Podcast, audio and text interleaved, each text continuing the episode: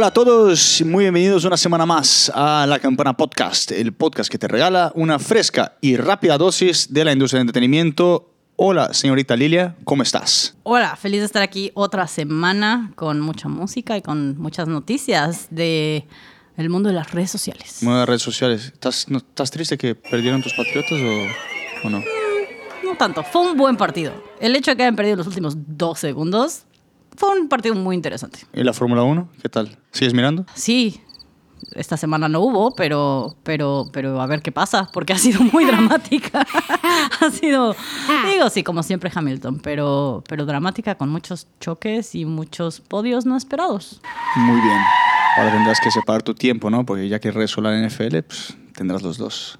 Se puede todo. Los- la Fórmula 1 suele ser en la mañana porque está en Europa y los partidos más en la tardecita. Entonces, sábado, digo, domingo ocupado, domingo muy ocupado, Domingo pero se puede todo. ocupado.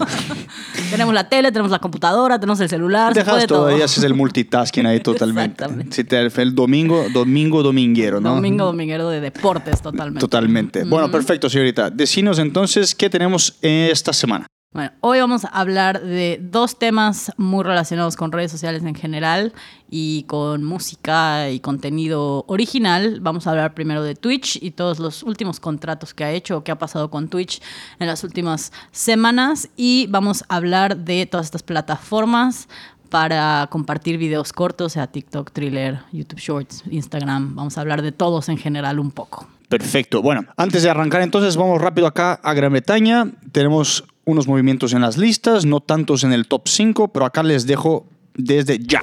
En el puesto número 1, WAP de Cardi B con Megan Thee Stallion sólida en el puesto número 1. En el número 2, Mood de 24K Golden con Ian Dior.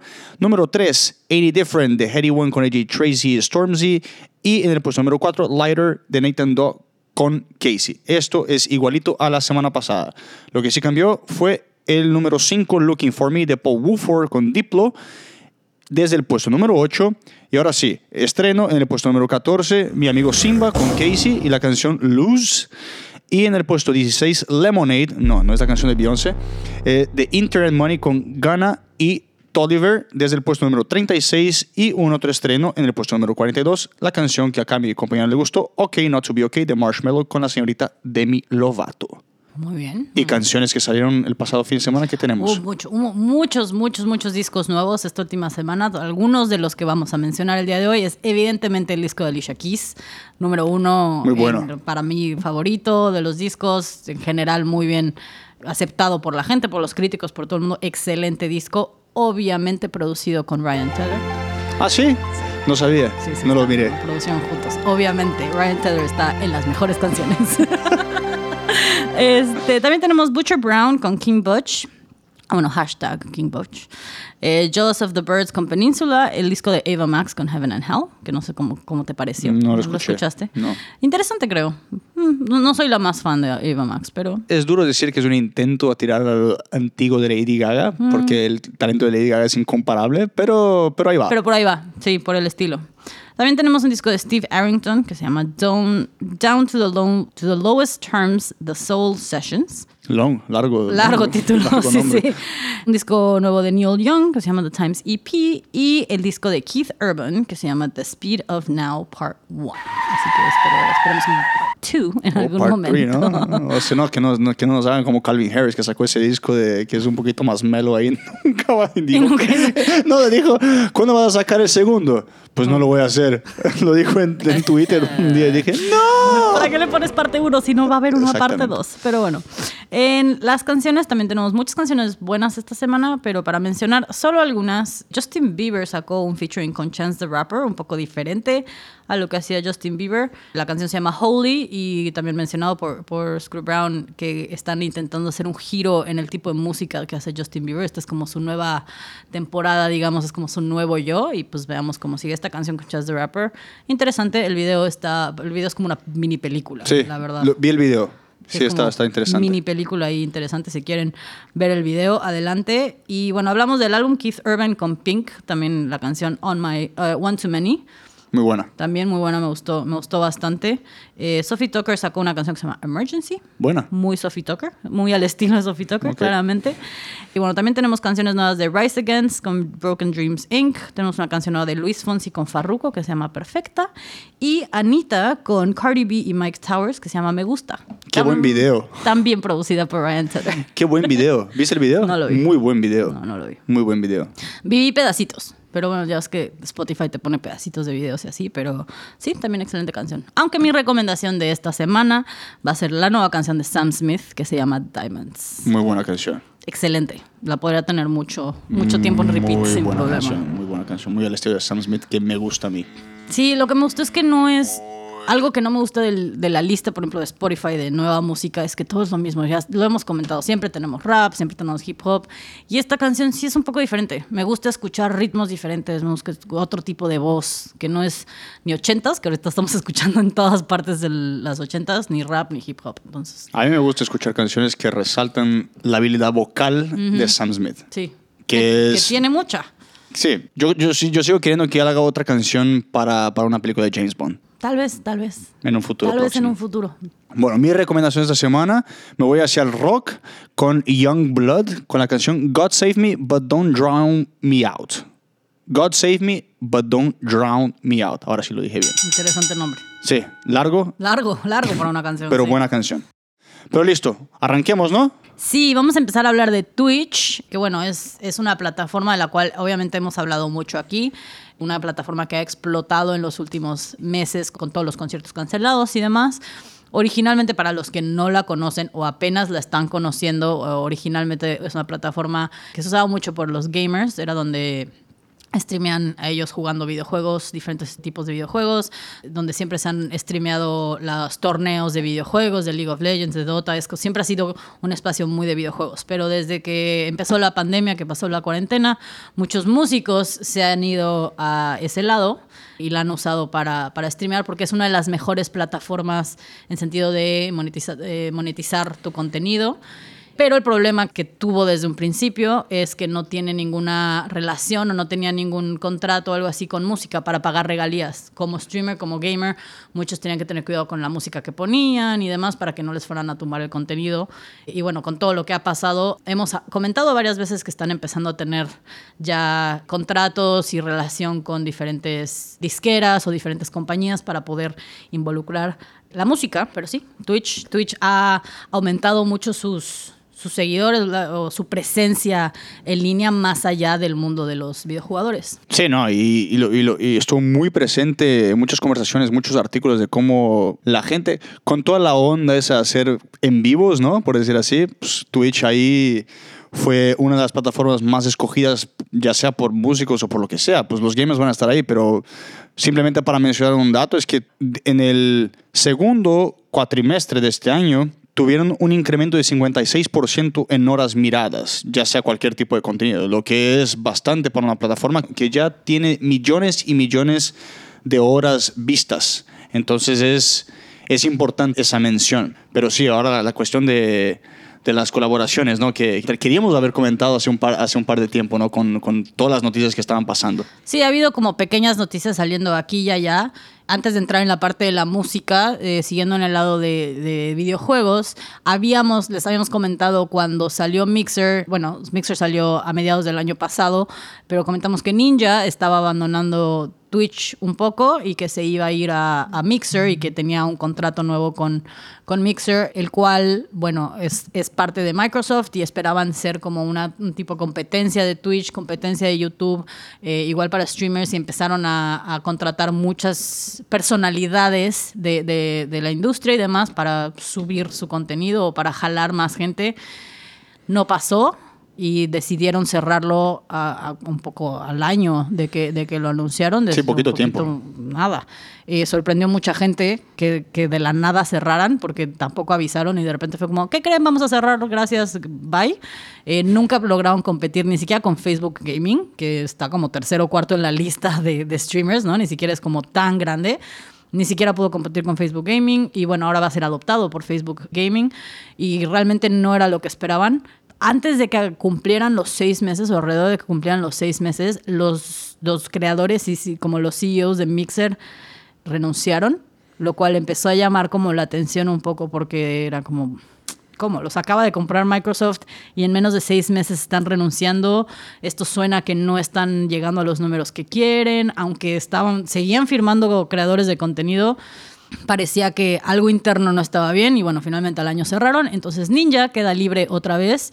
Durante un rato estuvo streameando tanto en YouTube como en Twitch porque no tiene, no tenía exclusividad con nadie hasta el momento. Tiene más followers en YouTube que en Twitch. Tiene 24 millones en YouTube y 15 millones en Twitch. Interesante. Sí, Sí, pero finalmente decidió cerrar el trato con Twitch y ya tiene una vez más un contrato exclusivo con Twitch de varios años. No han sacado ningún detalle de cantidad de dinero, ni cuántos años, ni nada específico. Pero bueno, él sí dijo que, por, que él creía que se tomó su tiempo, estuvo platicando con ambas plataformas o con varias, varias ofertas que tenía por ahí, pero que al final Twitch estaba más, más cercano a lo que él a lo que él quería para su carrera y para, para su futuro y que va a aprovechar esta oportunidad para resaltar creadores pues, que no están recibiendo tanta atención como él cree que deberían. Pues la verdad que es interesante y, y sobre todo porque no sabemos si, si Twitch ofreció la misma cantidad de dinero porque todo se dice que con ese acuerdo que tenía con Mixer se levantó como 30 millones de dólares que hoy por hoy no es tan sorprendente, pero para la gente que no sigue tanto la, toda esa, esa, onda de los videojuegos, que nosotros comentamos hace varios episodios atrás que quizás sea como esos contratos con deportistas, no sean los nuevos deportivos, porque al final de cuentas son esports, pero hay el debate que pues, la gente considera, que no considera que son deportes, pero al final de cuentas... Pero ni siquiera son los jugadores, son como los que están jugando otra cosa, o sea, ni siquiera son profesionales, o sí son, sí es un debate interesante. Es un debate interesante, y, pero vemos cuánto dinero se está levantando y cuánto dinero se está ofreciendo para, o sea, vemos los, los premios de esos torneos. Eso es, o sea, salen las noticias que Fortnite y todos esos otros juegos generan millones y millones de dólares, pero para pagarle exclusividad, literalmente para que una persona juegue el videojuego, para que otras personas lo miren, a mí me impresiona bastante. Desde que lo mencionamos hace, hace muchos episodios, yo estaba buscando la forma de, tener este contenido para poder platicar sobre eso, porque a mí me parece demasiado, demasiado interesante. Y bueno, lo de Ninja, que para tratar de resaltar esos jugadores o creadores de contenido que pues, no están teniendo tanta atención. Es importante. Pero bueno, otro jugador que, bueno, ahora voy a ver si digo el nombre bien, Michael Shroud. Gretschek también es un nombre importante porque tiene bastantes seguidores, no tantos como Ninja, pero se salió a Mixer antes de que Ninja fuese y volvió a Twitch antes de que Ninja volviera. Entonces es tipo como una competencia, ¿no? ¿Quién vuelve, quién sale antes? ¿Quién se va, quién regresa? Pero también, o sea, otro jugador con un contrato de ocho figuras, o sea, muchísimo dinero, no se, no se sabe cuánto, por ahí patearon un poquito de cuánto ganó, supuestamente Forbes siempre calcula esos, pues esas cifras más o menos y el año pasado fue catalogado como el quinto jugador que más ganó dinero, 12.5 millones de dólares. Y lo interesante es que mientras también estaba considerando todo lo que sea, él pensó mucho y con todos los contratos de lo que sea, dijo, pues todavía tengo 7 millones en Twitch, pues, pues voy a volver. Si me ofrecen un poquito de dinero, pues vuelvo. Y fue lo que hizo. Creo que en el día que salió la noticia, no, no se puede confirmar porque pues, se estaba haciendo un en vivo y ya en el mismo día que salió la noticia que anunció su regreso ya tenía como 400 mil en, en, en uno que está haciendo. Pero lo que a mí de todo eso, lo que me más impresionó es que ves a, a, músicos como muchos lo conocen como Logic, el rapero. Logic tiene un nombre bastante interesante, se llama Sir Robert Bryson Hall II. Ok. Muy propio, muy propio muy su propio nombre. para un señor que se autodenomina yo soy un nerd de los videojuegos y todo el mundo lo sabe. Y es, y es verdad aunque a mí, me, a mí de, los, de los pocos raperos que me gustaba demasiado. Pero en fin, él anunció su, su retiro de la música por ahora, porque eso Temporal, todos sabemos que esos retiros son temporales. Exactamente. Y de la nada firmó un contrato de exclusividad con, con Twitch también. Él bromeó que, ah, esta es una nueva etapa donde voy a generar contenido para ellos y ellos van a generar más dinero para mi cuenta bancaria. y dijo, jajaja, estoy bromeando. Pero no, porque supuestamente le dijo a una de sus fuentes que pues, es un contrato bastante grande, siete Bueno, figuras, creo que sí. Entre broma y broma, ¿no? Ahí. Pero ahí vemos cómo, cómo la música se empieza a relacionar un poquito, esos creadores de contenido. También lo vimos mucho con King of the Dot, que es una batalla de rap que se fundó en Toronto, Canadá, Que es como esas batallas que hace mucho de los... ¿Cómo es que se llama? Como la de 8 Mile de Eminem. Eso, eso. Y hace mucho de eso.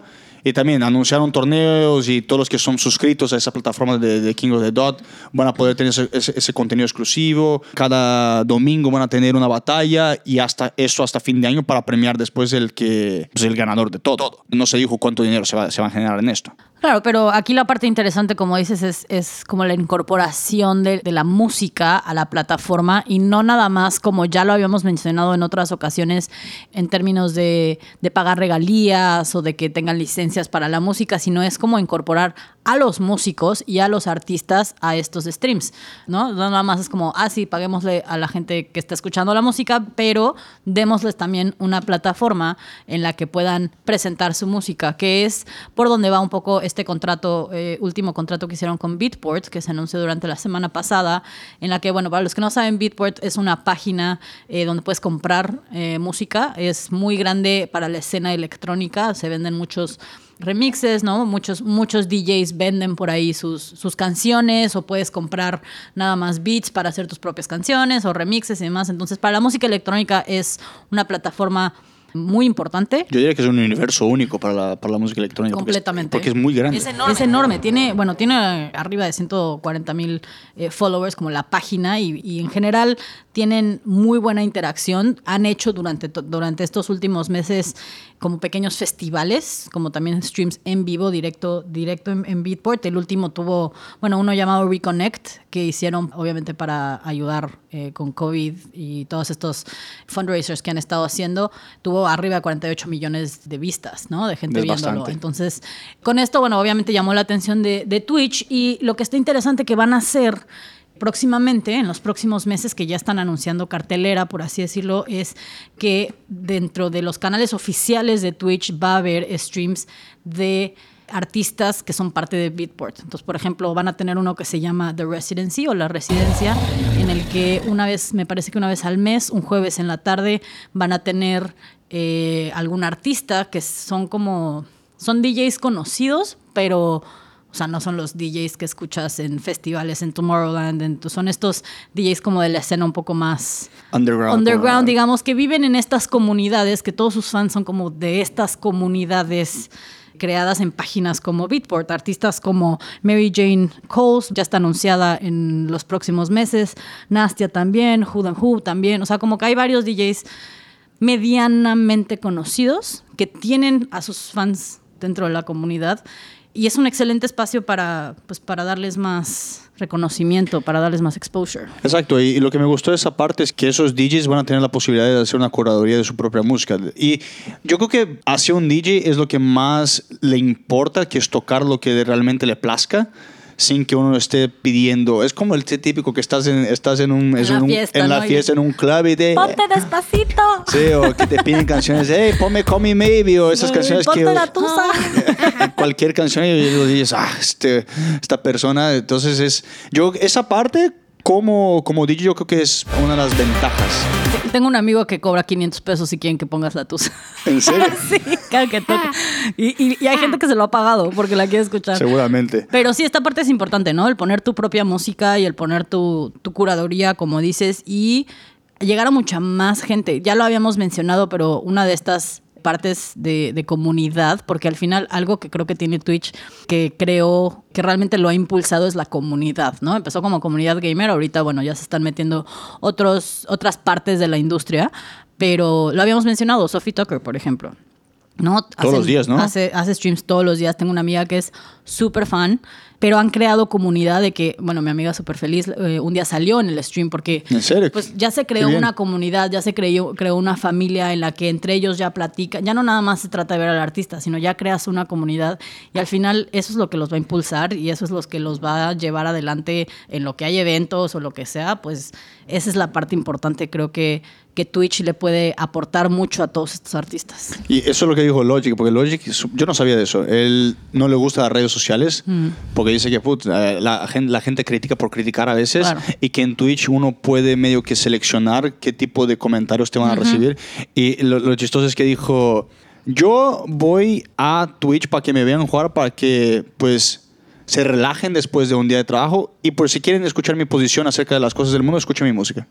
Sí, interesante. Resumidamente está Resumido. perfecto. No, está buenísimo y crea, y crea esta comunidad, ¿no? Al final. Y bueno, finalmente ya para terminar con este tema eh, de Twitch y la música, bueno, tenemos otro, otro último que, que salió ahí como anuncio rápido que Amazon Music ahora tiene también una, una unión con Twitch en la que si el artista que estás escuchando, lo que sea, también está en vivo en Twitch, lo puedes ver directo en la aplicación. Y bueno, el día que lo anunciaron, más de mil artistas como que juntaron su canal de Twitch. Entonces también te ayuda, ¿no? A tener como más. Si estás escuchando y, ah, mira, está en vivo, pues lo veo en mi celular. Si, si no, igual y no te enteraste que estuvo en vivo, no nada. Entonces puede ayudar con esta conexión. Perfecto. Pues bueno, sigamos, ¿no? Vamos a hablar de plataformas de videos cortos. Cortos. Plataformas de video cortos. Bueno. Vamos a hacer una mención especial rápidamente porque ustedes saben que nos gustó al principio, nos emocionamos al principio, luego cancelamos y sí, Quibi efectivamente sigue vivo, eh, pero quién sabe por cuánto tiempo más. Nosotros lo cancelamos meses atrás. Yo pagué Eh, hasta un mes de más. Bueno, pagaste un mes de más. Pero bueno, ahora los, los chismes están diciendo que están preparándose para vender la aplicación porque evidentemente no han llegado ni cerca de los números que esperaban.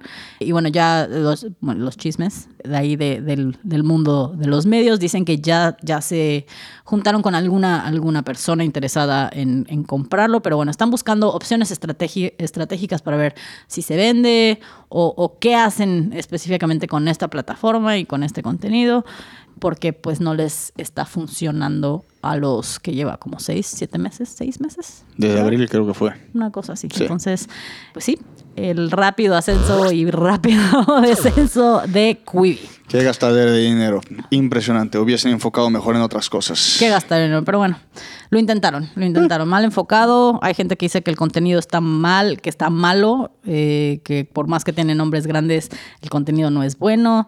Hay gente que dice que intentaron atacar un problema que no existe. Y bueno, creo que también el timing, lo hemos dicho varias veces, no fue el mejor. Exacto. Pero para gente que, una plataforma que está entre que sí, que no, que sí, que no, tenemos TikTok que bueno, hemos hablado mucho en las últimas semanas porque ha habido mucho de qué hablar sobre TikTok, entre que lo cancelan y que Trump quiere quitarlo y eh, entraron a comprar y no, bueno, finalmente parece que hay buenas noticias. Esa novela mexicana se puede decir, ¿no? sí, digna del canal de las estrellas. mucho, mucho drama, mucho drama. Conclusión, quizás y ahora tengamos, quizás y la tengamos, pero con, con esto de acá y no nos vamos a meter en política, pero con esto de todo, uno nunca sabe. Pero bueno, supuestamente llegaron a un punto final y entre paréntesis pongo por ahora. Porque la propuesta que hizo la empresa Oracle fue aprobada por el presidente Trump en concepto. La nueva empresa que se va a supuestamente tener el headquarters acá en Texas se va a llamar TikTok Global y se comprometieron en donar 5 billones de dólares para un fondo educacional, que es lo que Trump siempre dijo que quería, algo de dinero para el gobierno americano. Yo creo que con esto él se puso contento. Ahora y también hay discusiones que dicen que esta nueva compañía acá en Estados Unidos se hará pública en un año, 12 meses, quizás ya está antes. Obviamente calculo que si sigue los mismos padrones de la compañía que está localizada en China, no faltará gente interesada en comprar eh, Acciones. acciones en eso. Lo que sí, no me voy a meter, no nos vamos a meter tanto en la parte de acciones porque es un tanto confuso y, y- nosotros no sabemos quién está diciendo la verdad o no. Es que lo único que se sabe es que Oracle y ahora el parcero, ¿no? De que Walmart, que entró en la otra, pero decidió juntarse, van a tener alrededor de 20%, es lo que quieren tener. Pero bueno, hasta ahora es, es, es lo que está en este momento y no se sabe qué va a pasar. Sí, en Estados Unidos estaba la noticia creo que desde el viernes, jueves, diciendo así como Trump como que les puso un poco de presión y dijo a partir del sábado ya no vas a poder, digo, a partir del domingo ya no vas a poder descargar la aplicación. Muchos memes ahí, ¿no? Sí, no, bueno, todos los memes del mundo. Pero era como, sí, eh, yo creo que fue un poco de presión para, porque estaban entre que sí, que no, con todo este debate con Oracle y curiosamente Walmart. Y bueno, finalmente, como dices, llegaron a este acuerdo todo parece maravilloso, ¿no? El, domingo salió, salió un comunicado directo de TikTok, hicieron un video ahí con, con ejecutivos diciendo así como nos, nos quedamos, todo bien, no se preocupen. Y todo parecía maravilloso. Como decías, solo iban a tener 20% entre Walmart y Oracle de, de esta compañía global, TikTok global.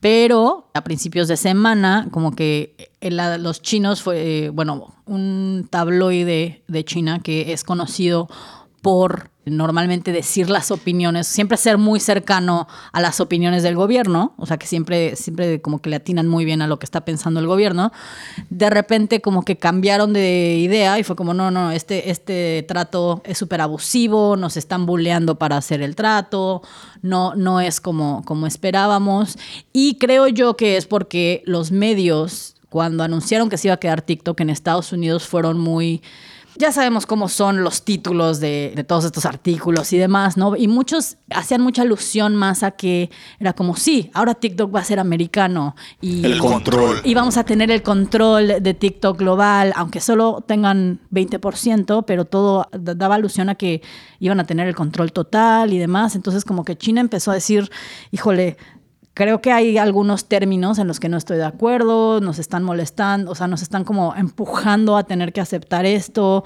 Y bueno, hay como dos partes muy importantes con las que no están de acuerdo y una de ellas es que de los cinco lugares, ¿cómo se En dice? el borde, ¿no? En, en- en la... El board of directors, ¿no? El Board of Directors, ajá. Eh, los cinco lugares, cuatro van a estar cubiertos por americanos y solo el último va a ser el CEO de ByteDance, que es la, ByteDance, que es la, la compañía china. Entonces, que por ejemplo es algo que no les, no les hace mucho sentido. Si, si, si solo tienes el 20% de la compañía, ¿por qué ocupas cuatro de los cinco lugares, no? Y otra cosa que les está, que al principio fue como, sí, bueno, está bien. Obviamente lo más discutido ha sido el algoritmo. ¿No? Eh, pero en este trato les están dando oportunidad a Oracle de accesar y poder leer todo el, el código base o el código de, de- de raíz de TikTok. Entonces, como que ya de repente dijeron, híjole, tal vez Es que esa es la joya. pues es, es al final el algoritmo de TikTok es lo que lo ha hecho lo que es y es como lo que la gente está buscando. Entonces, pues bueno, quién sabe, pensamos que era el final de esta telenovela, pero ahora con China diciendo, no, no estoy, no estoy feliz, no estoy contento, a ver, a ver qué pasa. Pero bueno, por lo pronto se queda en TikTok, por lo menos se queda en Estados Unidos. Pero bueno, tenemos Thriller, que les habíamos comentado hace varios episodios que en India se volvió la app número uno después de que banearon TikTok después de que medio lo comentamos, empezó a hacer ruido y empezó a aparecer mucho más. Puedes decirlo, puedes decirlo. Empezó a hacer unos movimientos, ¿no? Tirando unos, pas- unos pasitos de baile, ¿no? Así como el moonwalk. Puedes decirlo, yo sé que quieres hacerlo. Yo sé que quieres hacerlo. Sí, sí, sí. Thriller empezó a hacer el moonwalk, ¿no? Y ahora apareció. ahora apareció y está haciendo movimientos interesantes. Sí, no, eh, mucho se dice que cuando Instagram lanzó Reels, que también lo comentamos acá, Thriller tuvo un spike, ¿no? ¿Cómo dice un spike? Co- Como que tuvo Un pico. un pico grande de 20% en que la gente lo empezó a descargar y en, un- en su momento fue número uno en 80 países en descargas así. Hasta en, mi- en el mismo Estados Unidos estuvo en el número uno y bajó a TikTok al número tres. Interesante, mira vos. Empezó a traer a muchas estrellas de TikTok, incluso un chico que se llama Josh Richards. Mira, si no están enterados van a escuchar muchos nombres acá, pero estos- esta gente tiene muchos seguidores, muchos, Muchos, seguidores. muchos. Este niño de 18 años, Josh Richards, se juntó a Thriller no solamente como creador de contenido, sino que como inversionista y Chief Strategy Officer. O sea, va, va a ocupar una posición en Ejecutiva el, alta, ejecutiva en sí. el C-suite ahí. Y lo que sí trajo muchos headlines, muchas portadas de, de- de artículos fue, trajeron lo que le dicen la reina de TikTok. La reina de TikTok es la reina número La uno. reina de TikTok, con tan solo 16 años, la señorita Charlie D'Amelio, que tiene 87 millones de seguidores. Sí, no, para los que no, si usan TikTok y solo está y no saben quién es Charlie D'Amelio, se han perdido todo el drama entre ella y su hermana, porque su hermana también tiene millones de seguidores, está bastante cerca a, su hermana, entonces, en- y sus papás también tienen bastantes, obviamente ya se volvieron como la familia tiktokera, pero como dices, la reina Charlie D'Amelio lo que sube... Canción que baila, canción que yo creo que ha llegado al Billboard. Dios mío. Tiene los videos, muchísimos millones de, de visualizaciones. Increíble. Y lo que sí, lo, lo que dijeron es, no, no dijeron en sí, pero dijeron, mira, queremos proponer que haga contenido diferente para Thriller, pero al mismo tiempo nunca hemos pagado para una personalidad. Lo que nos deja mucho decir que mm, ¿Le están le pagando están o no? ¿no? Digo, al final este contrato, digamos, que hizo con Thriller, obviamente no es exclusivo.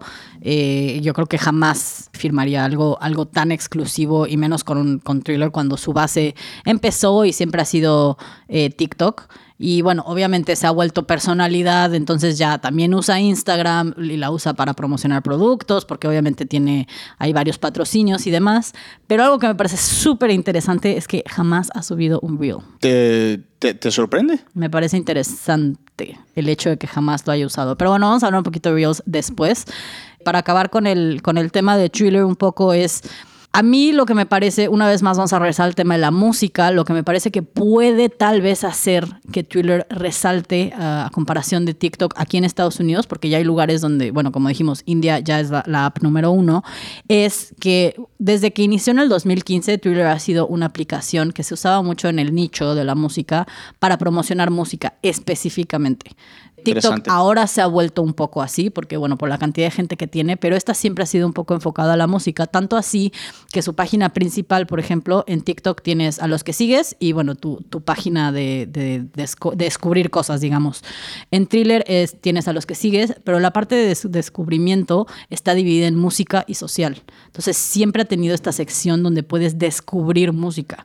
Artistas como Chance the Rapper y, y- y Lil Uzi Vert lo- la usaban mucho para promocionar su música antes de- del gran boom de TikTok. Y creo que ellos lo saben, que esta es una parte que le- les puede ayudar a explotar la aplicación, esta parte de la música, porque uno de los movimientos interesantes que han hecho últimamente es que decidieron hacer un advisory board, eh, una cuando tienes este Sí, de consejeros. consejeros eh, que se reúnen una vez cada, cada cuarto, pero en este caso juntaron a 12 mujeres de la industria de la música que trabajan en, en compañías como, bueno, tienen a Rosa Ciola que trabaja en Spotify, tienen gente de Columbia Records, tienen gente de Empire, tienen gente de Live Nation, Me o sea, tienen a mandaste 12 eso y yo dije, mujeres. Increíble, ¿no? ¿Cuánta gente? Son, son 12 mujeres que están muy metidas en la industria de la música específicamente y la intención de, de- de en su, en su consejo de, en su consejo es que cada vez que se reúnan, bueno, todas estas mujeres puedan discutir cómo, cómo trabajar hacia que esta aplicación pueda seguir dentro del, del ambiente, digamos, de la música, cómo, cómo lograr que sea un espacio que pueda apoyar artistas, que pueda apoyar creadores, porque eh, sabemos que TikTok tiene sus áreas, ¿no? Sus bailes o sus recetas o sus consejos o lo que sean, pero quieren enfocarse ellos mucho en la música. Y creo yo que juntando este tipo de personas, ¿no? Gente de Spotify, de, de Live Nation, gente de Columbia Records, pueden tener un resultado muy interesante. Y como dijiste, lo hemos mencionado al final, cuando Donald Trump decidió abrir una cuenta de thriller, pues tuvo ahí su, su pico ¿no? en seguidores. Y sí, mucha gente dice que, me- que tal vez no es la, la aplicación más... que todavía no llega a lo que es TikTok, ¿no? Que todavía... Mucha gente dice que tiene muchos problemas. En la aplicación en sí tiene un poquito de problemas. Ah, Igual todavía no está refinada, pero bueno, justo es lo que están buscando, refinar todo esto y que sea un espacio dedicado para música. Exactamente. Bueno, antes de que tenemos nuestra pequeña y rápida opinión de, de, de eh, lo que también salió la semana pasada fue que YouTube se quiere, se quiere juntar a la fiesta, obviamente, ¿no? ¿Por qué no? Y va a lanzar lo que se dice YouTube Shorts. Está haciendo lo mismo que hicieron con Reels y haciendo intentos y está obviamente se metió en India porque no está, no está TikTok ahí y India tiene un mercado muy grande. Pero la gran diferencia de todo eso, porque muchas de las cosas son igualitas a TikTok, es que YouTube tiene 2 millones de usuarios mensuales. Que a diferencia de TikTok que tiene set- 700 millones, de Instagram que tiene un billón, eso es bastante. Claro. Y la otra diferencia es que no es solamente contenido que tienes que crear en shorts. Si tienes contenido que ya está creado y son de 15 segundos o lo que sea, lo puedes Lo puedes. meter y ahí la gente, pues no sé qué tipo de algoritmo van a utilizar para que la gente descubra tu contenido. Eso está interesante porque creo que mucha gente he visto, por ejemplo, no hacen TikToks o demás porque es a crear contenido es, es tiempo completo. Entonces, pero si ya tienes contenido y lo puedes estar alimentando con contenido que ya tienes, pues igual, ¿no? Igual ahí atrae gente. Pero justo hablando de Reels, si nos vamos a ir últimamente a comentar rapidísimo sobre Reels, esta falta de contenido creo que es lo que a mí me mata de Reels. O sea, lo único que veo es gente reposteando lo que ya subió a TikTok. O sea, veo cero contenido original. Simplemente suben lo mismo. Y hay quienes son tan flojos que descargan el video de TikTok y lo suben tal cual a, a- a Reels y dice ahí, ya sabes, que lo trajeron de TikTok. Y creo que eso es lo que no me gusta de Reels. Y el problema que muchos dicen acá de Reels también, y yo de verdad que estoy de acuerdo, porque bueno, a, a diferencia, yo no me he bajado TikTok, pero tengo Instagram. Pero he visto gente que usa TikTok, es que si vos te metes a TikTok y no necesitas salirte de la, prim- de la primera estás. pantalla. Y te tiran contenido, te tiran contenido, te tiran contenido, te tiran contenido. O sea, están, obviamente la gente es un poquito perezosa, puede decir, pero no así, es que no hace falta. Pero para eso es. O sea, Exactamente. yo, yo lo abro cuando es como, ay, ya, ya me aburrí de abrir todas mis aplicaciones, ok, voy a abrir TikTok tantito. Y ahí está, o sea, lo abro y ahí está. ¿Qué, qué es lo que hace la diferencia? En TikTok te tiran contenido, te tiran contenido, te tiran contenido y son muy buenos para identificar qué tipo de contenido te gusta. El algoritmo es perfecto. Entonces no tienes que hacer, o sea, no tienes que hacer, no, tienes que hacer cero esfuerzo. Sí, nada, nada. Y es la gran cosa con, con Reels, porque no tiene un tab, no tiene un lugarcito donde puedes encontrar. Está en Explore y, Demasiado y a la gente, y a la gente se le olvida.